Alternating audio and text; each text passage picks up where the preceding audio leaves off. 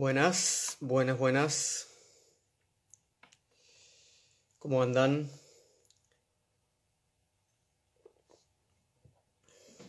Bienvenidos, bienvenidas. ¿Qué tal?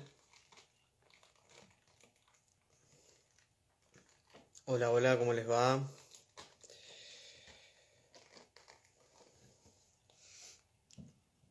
Hola Job, hola Silvia.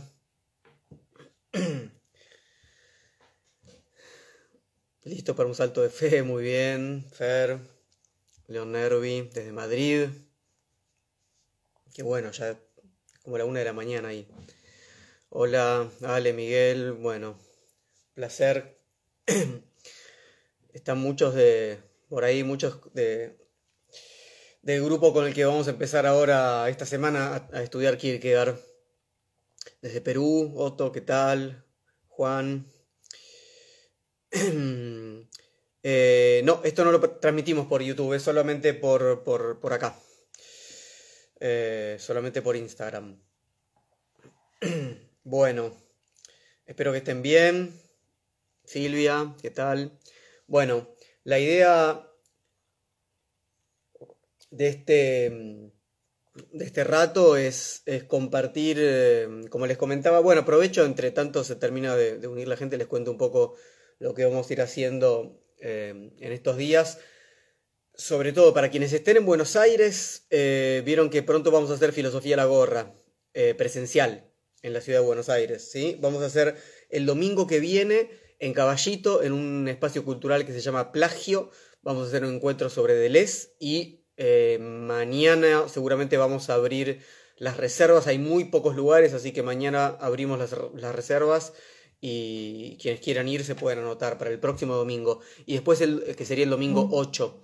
Y para el domingo 15 vamos a hacer otro encuentro de filosofía a la gorra, en este caso sobre eh, Heidegger, sobre ser y tiempo de Heidegger. Y esto va a ser en JJ eh, Circuito Cultural, que queda ahí cerca del Abasto. Así que tenemos dos encuentros de, filosofía de la gorra pronto en, la ciudad de Buenos Aires y ya estamos organizando algunos otros para más adelante. Em, bueno, y como les comentaba recién y muchos ya saben, eh, en realidad eh, muy pronto esta semana vamos a empezar nuestro grupo de estudio.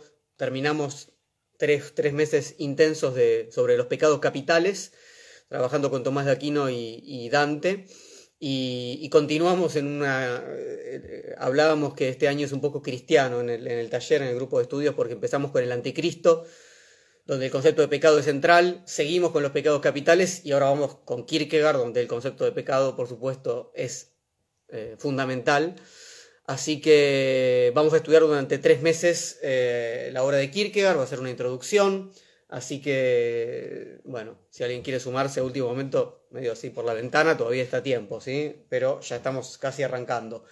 Entonces, lo que quería hacer básicamente, para, entrar un poco en calor eh, y sobre todo para invitar a quienes no conozcan tanto la obra de Kierkegaard, es compartir con ustedes unas, pequeñas lecturas, ¿sí? Unos, unos, fragmentos, en realidad unos aforismos, eh, que es parte de lo que vamos a leer en el, en el taller Em, que forman parte de una obra, que es la primera obra publicada por Kierkegaard, que se llama O lo uno o lo otro. está, o, lo uno o lo otro. Que es una obra muy especial. Ahora les cuento un poquito sobre la obra, no tanto porque no quiero detenerme en cuestiones eh, demasiado de contexto, quiero leer básicamente y leer y comentar un poquito. Eh, pero básicamente o lo uno o lo otro es, es una obra que Kierkegaard publica bajo el seudónimo de Víctor Eremita. Kierkegaard publicó, estamos hablando, para quienes no, tengan mucha, mucha idea de Kierkegaard, estamos hablando de la primera mitad del siglo XIX, esta obra era 1842, 1843, si no recuerdo mal, por ahí. Eh, Kierkegaard joven, de unos 30 años más o menos, eh, publica su primera obra, pero no la publica con su nombre. Kierkegaard trabajó mucho con seudónimos, además de publicar con, su propio nombre. Em, y en este caso hace algo muy interesante, que es, que es poner un, seudónimo para un editor, ¿sí? llamado Víctor Eremita, que dice que pasa por la casa de un anticuario y se, enamora, dice así, de un secreter, de un, de un, pequeño escritorio, y lo compra y un día, bueno, descubre en una especie de cajón oculto em, unos papeles y estos papeles los medianamente ordenados, los, los, los, lee, los trabaja un poco y se da cuenta que pertenecen a dos autores, el autor A y el autor B, que él desconoce, em, y decide publicarlos. ¿sí? Entonces tenemos a un autor que es Kierkegaard, ¿sí? que inventa un editor, que es Víctor Eremita, que dice que encuentra papeles, ¿sí? Unas obras de, un autor A y un autor B, o lo uno o lo otro, ¿no? un autor con una fuerte impronta estética y uno con una fuerte impronta ética. Y em, el autor A eh, es eh, del que quiero leerles la primera eh, obra, en realidad, de ese autor A. Hay como, unas, como unos 10 textos, y el primero, en realidad, son una serie de fragmentos de, de aforismos, de papelitos sueltos que dice el, este editor ficticio, Víctor Eremita, que los pone al principio medianamente en orden casual. ¿sí? Entonces, todo el libro, o lo uno o lo otro, abre con una colección de aforismos titulado Diapsálmata, que puede traducirse como estribillos o algo así. Em, y eh, son unos 90 más o menos aforismos. Y yo lo que mm, quería hacer hoy con ustedes es leer algunos de ellos, ¿sí? seleccioné algunos de ellos eh, y comentarlos un poquito. ¿sí? Em, para decirles rápidamente, eh, quienes quieran leer la obra de Kierkegaard, la, edición recomendable en español es siempre la editorial Trota, que está editando casi toda, creo que mm, tiene, el proyecto de editar toda la obra completa. Eh, también hay una linda edición de Gredos que tiene, como verán acá, Diapsálmata, en estos que estaban en los kioscos de diario hace, no mucho tiempo y tiene temor y temblor y bueno, está bastante bien también, aunque siempre la más recomendable es la de Trota. Igual yo ahora voy a leer de esta, pues la primera que tenía y está muy bien. Eh, y bueno, la idea es eh, leer unos, unos 10 aforismos, comentarlos un poquito y por ahí va la cosa. Bueno, em, vamos a empezar por este. ¿Mm? Entonces recuerden, Técnicamente esto no es del autor. Kierkegaard escribe textos que firma con su propio nombre y después escribe otros con seudónimos. Este ni siquiera es un seudónimo de él, sino que es un seudónimo del editor. ¿sí? Entonces hay un juego que él mismo llama de, cajas chinas eh, respecto a cómo opera ¿no? esta dislocación del lugar del autor. ¿sí? Entonces, pero uno puede leer esto digamos, eh, como, en cualquier lectura uno puede tener diferentes niveles, digamos, de, interpretativos, y cuando digo niveles no quiere decir que uno sea necesariamente el, verdadero o el importante o mejor que el otro. Uno puede abrir esto, decir, es de Kierkegaard y lo leo, o uno puede decir, no, es muy importante la distinción entre lo que está firmado por él y lo que está firmado por tal autor o por tal otro autor seudónimo, ¿sí? Eh, no, no es necesario una primera lectura, yo lo que quería hacer hoy es decir, bueno, ¿Esta es una buena forma de entrar en la obra de Kierkegaard? Sí, para mí sí. ¿Sí? no es la obra principal, sin dudas, ¿no? Digamos, no es temor y temblor, no es eh, la enfermedad mortal o el concepto de la angustia, ¿sí? O ni siquiera Diario de un seductor que está al final. Son unos aforismos, ¿sí? Son lúcidos, inteligentes, eh, abren al pensamiento, tiene un estilo eh, que, digamos, Kierkegaard era un gran escritor, Así que dejo de hablar sobre eso y lo leo. ¿sí? Para empezar, este que dice así. En general, la imperfección de todo lo humano consiste que solo podemos alcanzar lo que anhelamos a través de su contrario. No hablaré aquí de las múltiples variaciones según los caracteres, pues este asunto tiene suficientemente ocupados a los psicólogos. Estos, por ejemplo, constatan que el melancólico posee un insuperable sentido del humor, que el lujurioso suele ser el más idílico, que con frecuencia el disoluto no carece del sentido moral más agudo, y finalmente que el escéptico es en la mayoría de los casos un espíritu muy religioso. Todo esto quede dicho entre paréntesis porque lo único que me interesa destacar ahora es como la bienaventuranza solamente se vislumbra a través del pecado. Este es el primer aforismo que quería compartir. ¿no? Entonces, fíjense lo que hace, lo que hace Kierkegaard con, sus máscaras, ¿sí? En este aforismo. ¿eh? bueno, podemos, ¿sí? nuestra imperfección implica ¿sí? que solo podemos alcanzar lo que anhelamos a través de su contrario. Pone ejemplos que él mismo denomina psicológicos, ¿no?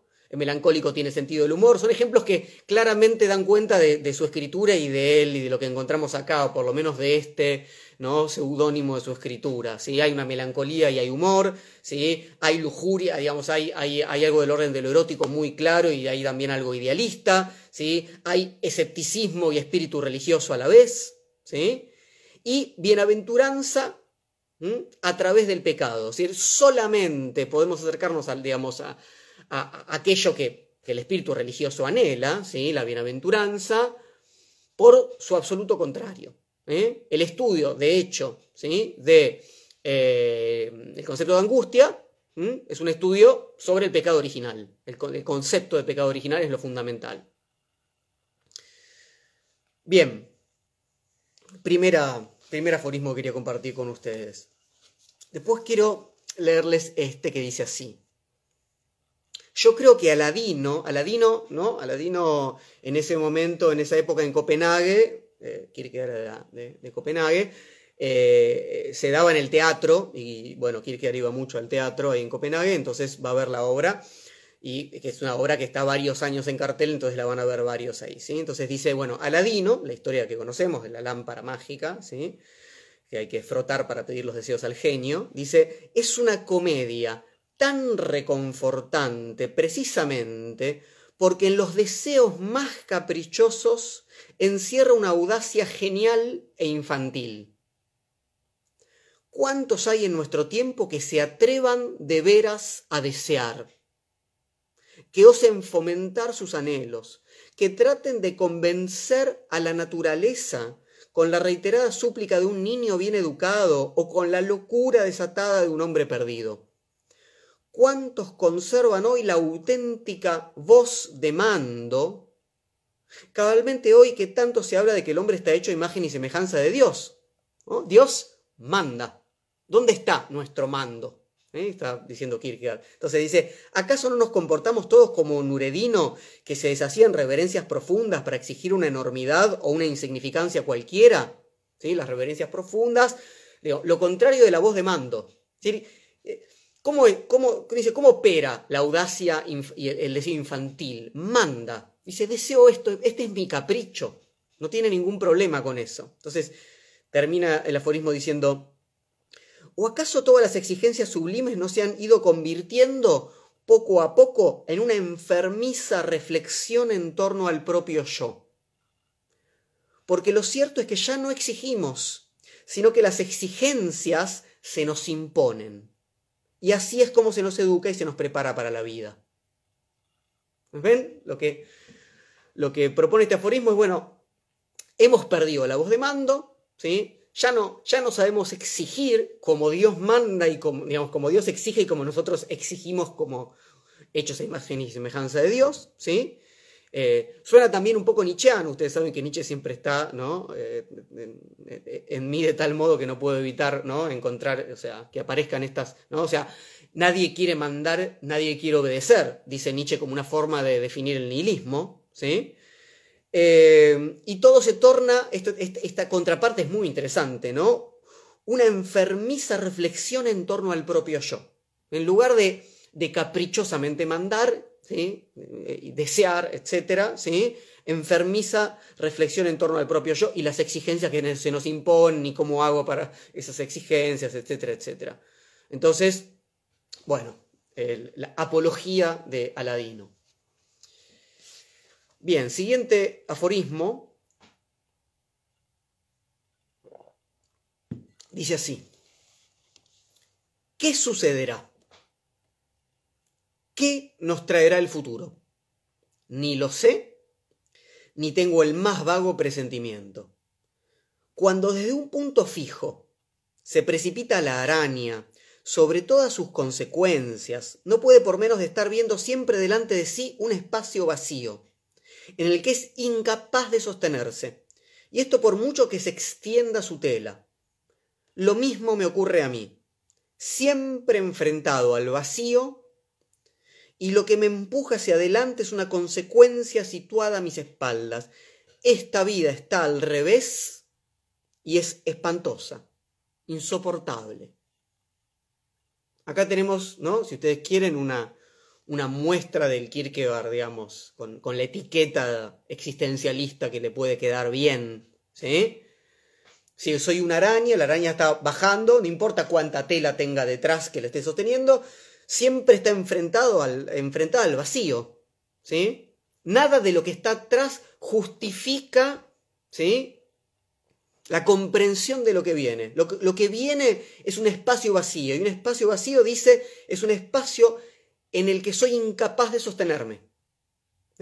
Entonces la vida está al revés. Hay otra frase famosa de Kierkegaard eh, que dice algo así como, es, es, más o menos la misma imagen, ¿sí? La vida está al revés, ¿sí? Eh, solamente se, ¿no? Se, se, aprende mirando hacia atrás, pero hay que vivir hacia adelante. Entonces, no importa toda la experiencia que vos vayas sumando, todos los aprendizajes, ¿sí? Cada momento eh, que, que, al, que nos enfrentamos nos abre de alguna manera a un vacío eh, y somos como completamente eh, principiantes. ¿sí? Estamos leyendo a Kierkegaard, gracias. Estamos leyendo a Diapsálmata de Kierkegaard, un conjunto de aforismos del, del libro que se llama O lo uno o lo otro. Bueno, el siguiente dice así, y, y, y, se enlaza con este. Dice, mi concepción de la vida está totalmente desprovista de sentido. Tengo la impresión de que un espíritu malo me ha colocado en la nariz unas gafas cuya particularidad es la siguiente. Uno de los cristales amplía las cosas de una manera enorme y el otro las reduce en la misma escala. ¿No? Entonces ese espíritu malo, esa especie de diablo, diríamos, ¿sí? pone unas gafas en las cuales, ¿no? De pronto esto es lo, ¿no? lo, lo, más importante de todo se juega acá y al mismo tiempo es insignificante. Y, y, no tiene ningún sentido y está absolutamente otra vez vacío. ¿no? De pronto, este es el sostén de mi vida y de pronto digo, ¿no? Y, pero, y se trata del, del, mismo objeto, de la misma situación, si quieren. ¿sí? Entonces, no puedo encontrar sentido, ¿sí? si no puedo encontrar una cierta, si no puedo sostener una cierta coherencia. Eh, y es muy perverso esto que hace este espíritu malo, sin duda, por eso es un espíritu malo, ¿no? O sea, porque al mismo tiempo veo lo insignificante, veo lo absolutamente sustancial y, y, fundamental, con lo cual todo lo que es fundamental y sustancial queda desfondado. ¿sí? Bien, Vamos a leer uno más. Corto, intenso y bien existencialista nuevamente, si quieren. Dice así. Nadie regresa de entre los muertos. Nadie viene al mundo sin derramar lágrimas. Nadie le pregunta a uno cuándo quiere nacer ni cuándo quiere morirse. No necesita comentario. Vamos a pasar al siguiente.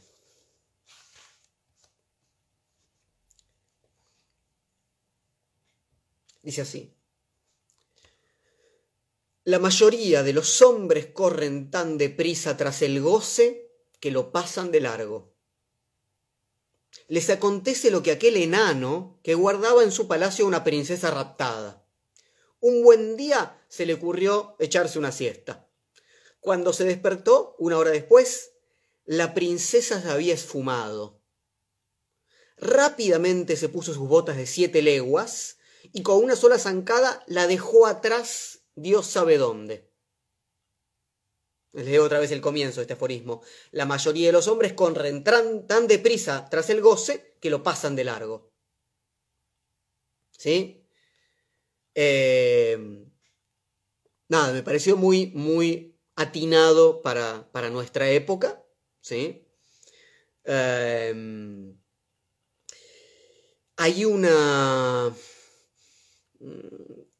Hay, hay, una coherencia, creo, entre lo que veníamos comentando respecto a esta... Eh, esto fundamental que puede estar en una experiencia muy pequeña, ¿sí? Em, pienso también un poco en Benjamin. Kierkegaard y Benjamin son dos autores que con un siglo de diferencia em, tienen mucho más en común de lo que, de lo que puede parecer en primera instancia, creo. Bien, em, sí, por ahí preguntaban, el, libro es o lo uno o lo otro, y dentro de lo uno o lo otro hay una sección de aforismos que se llama Diapsálmata. Diapsálmata. Vamos a leer este, que es uno, uno de mis favoritos. Dice, qué vacía y sin sentido es la vida. Entierran a un hombre, le siguen hasta la tumba y el sepulturero echa tres paladas de tierra sobre él. La gente ha ido al cementerio y se vuelve a sus casas en lujosos coches.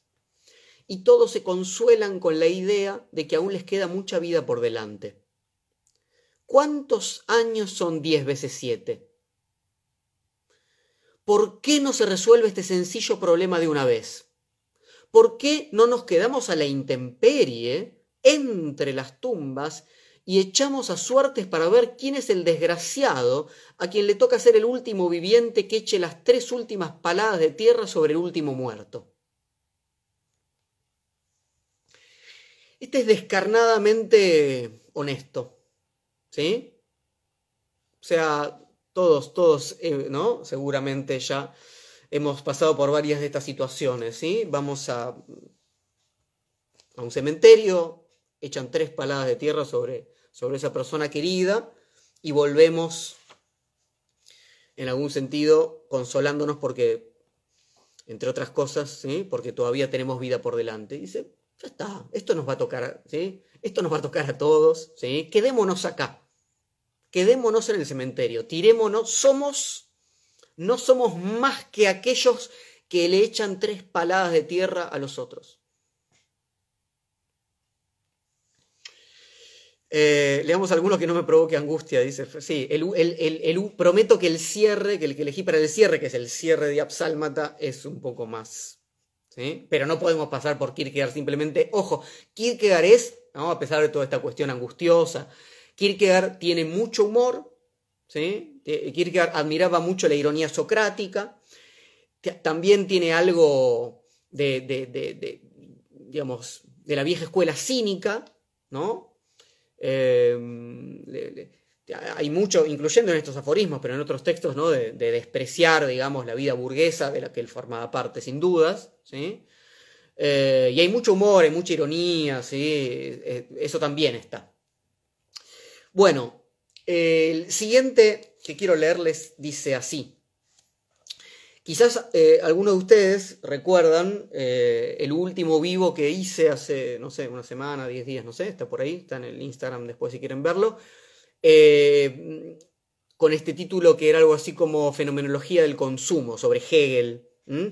Y trabajé, intenté pensar el consumo a partir de algunas categorías hegelianas alrededor de la dialéctica del ego y esclavo, en la fenomenología del espíritu de Hegel, y eh, si, recuerdan, puse este ejemplo, ¿no? O sea, una vez que hay relación, digamos, amo-esclavo, eh, no gozo directamente de la cosa, ¿sí? Sino de, en tanto amo, sino de que el esclavo, ¿no? Me la sirva, me la traiga para mí. Y puse el ejemplo de cómo hay determinadas personas que si van a comer a un restaurante, ¿no? Todo el tiempo ponen en juego, ¿no? Que el, que el, mozo tiene que servirles y su voz está sobre todo ahí, independientemente de lo que coman, etc. Bueno, esa cuestión está absolutamente, eh, muy brillantemente sintetizada en este aforismo de Kierkegaard, o de su seudónimo, em, que de hecho eh, Kierkegaard no para, entre otras cosas, de eh, discutir con la filosofía hegeliana, ¿sí? pero acá en este sentido están bastante de acuerdo. Dice así, el verdadero placer no está en lo que se goza, sino en la representación correspondiente.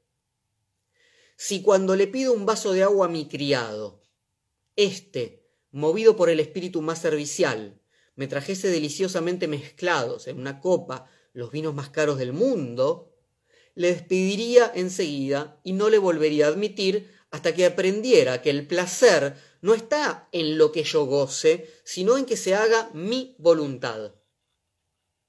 Bien, ¿no? Es, esa idea muy claramente explicada, ¿sí? El verdadero placer no está en lo que se goza, sino en la representación correspondiente. Bien. Dos aforismos más quiero leerles. Dos aforismos más. Uno un tanto más largo y después uno para cerrar. ¿Mm? Por eso puse este encuentro pequeñas lecturas, porque es poquito tiempo, porque los, textos son cortitos y eran como papelitos que tenía, ¿no? que encontró este Víctor Eremita en el, dentro de este secretar. Este aforismo, que es un poco más largo, dice así. Si hay algún hombre que tenga que llevar diario de su vida, ese soy yo.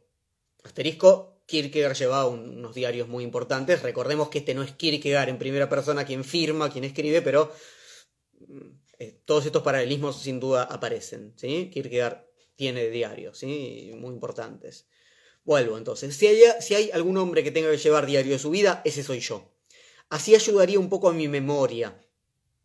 Digo un tiempo a esta parte se me están olvidando por completo los motivos que tuve para hacer esto o lo de más allá. Lo malo es que esto me ocurre no solamente con las cosas pequeñas, sino respecto de los pasos más decisivos de mi vida. Y si me acuerdo de los motivos, estos son a veces tan extraños que no me parecen motivos.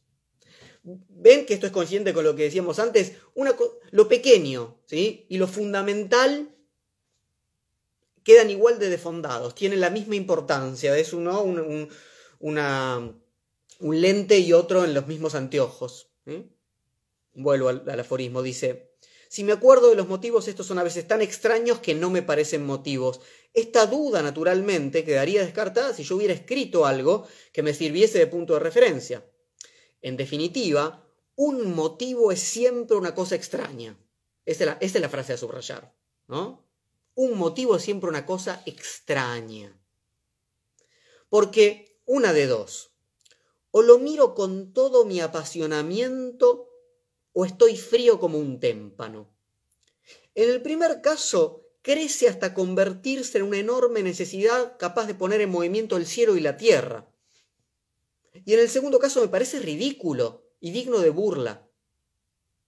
En este sentido puedo decir que durante un lapso bastante largo de tiempo he venido meditando sobre cuáles fueron realmente los motivos por los que me decidí a renunciar a mi cargo de profesor de instituto. Siempre que he pensado en ello después, me ha parecido que ese empleo era un buen empleo para mí. Pero precisamente hoy he tenido como una iluminación y me he dado cuenta de que el verdadero motivo no fue otro que el de que el considerarme demasiado apto para tal puesto. De haber permanecido en el cargo no habría tenido nada que ganar y mucho que perder, o quizá todo. Por eso mismo creí razonable abandonarlo y buscar un empleo en una compañía de teatro ambulante, pues no teniendo ningún talento para la farsa, era muchísimo, por no decir todo, lo que podía ganar. ¿No? Ben dice, bueno, estaba hecho para este trabajo, profesor de instituto. ¿eh? Estaba tan hecho que ya estaba hecho. Tuve que renunciar. ¿eh? ¿Y, ¿Y qué hice? Bueno, busqué empleo en una compañía de teatro ambulante, donde nada estaba hecho, donde no había talento alguno, donde tenía que, ¿sí? Todo para ganar. ¿eh? donde ese vacío del que hablábamos era aún más grande. Em, pero lo interesante, me parece, ¿sí? es esta eh, relativización del motivo. ¿sí? Como esa justificación que hay que buscar después y ¿sí? Puede, puede, ser un motivo que nos parezca maravilloso, puede ser una cosa nimia, una tontería, etcétera, etcétera. Bueno, nada, este, este me parece fundamental en ese sentido. Y el último que quería eh, leer con ustedes, bueno, y espero que esto, por supuesto, este video está hecho para que vayan, para que corran a leer Kierkegaard, para que vayan a comprarse o a bajar Diapsálmata eh, y el resto de su obra. Quiero leerles el, el aforismo que cierra Diapsálmata, y que dice así, me ha acontecido algo maravilloso. fui arrebatado al séptimo cielo.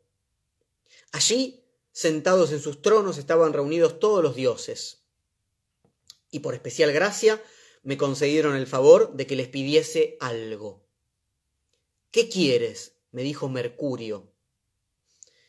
¿Quieres juventud, belleza, poder, una larga vida, la más hermosa de todas las muchachas? ¿U otra cualquiera de las mil maravillas que tenemos guardadas en nuestra buonería? Ea, escoge, pero solamente una cosa. En el primer momento me quedé de una pieza, mas recuperándome enseguida, me dirigí a los dioses y les dije, venerables contemporáneos, esta es la cosa elegida, que siempre tenga la risa de mi parte, que siempre tenga la risa de mi parte. Ni siquiera uno de los dioses contestó una palabra, al revés, todos se echaron a reír. Y de ello saqué yo la conclusión de que mis súplicas habían sido atendidas. Me pareció además que los dioses no podían haberse expresado con mayor finura y que lo impropio habría sido que me hubiesen contestado seriamente concedido.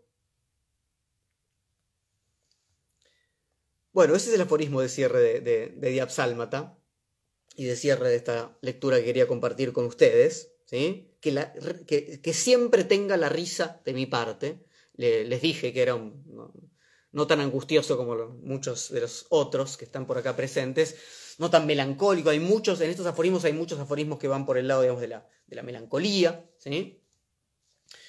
Eh, nada, ese es uno que me, que, me, interesa mucho y que me parece que, abre un poco el panorama de este personaje eh, kierkegaardiano que escribe los aforismos. Bueno, eh, bueno, mucha gente del otro lado, eh, les agradezco mucho como siempre. Les recuerdo entonces que eh, vamos a empezar este, esta semana un, grupo de estudio sobre Kierkegaard y vamos a abrir con la lectura completa de todos los aforismos de Diabsálmata. Después vamos a leer completo Temor y Temblor, que es quizás la gran obra de Kierkegaard para muchos. Y después vamos a leer también completo eh, La enfermedad mortal su tratado sobre la desesperación. Así que si quieren, nos avisan. Y recuerden, el domingo que viene hacemos Filosofía la Gorra en Caballito y el otro domingo en, em, en JJ, que queda ahí cerca del Abasto, una sobre Deleuze, otra sobre Heidegger y que tengan un gran domingo. Gracias.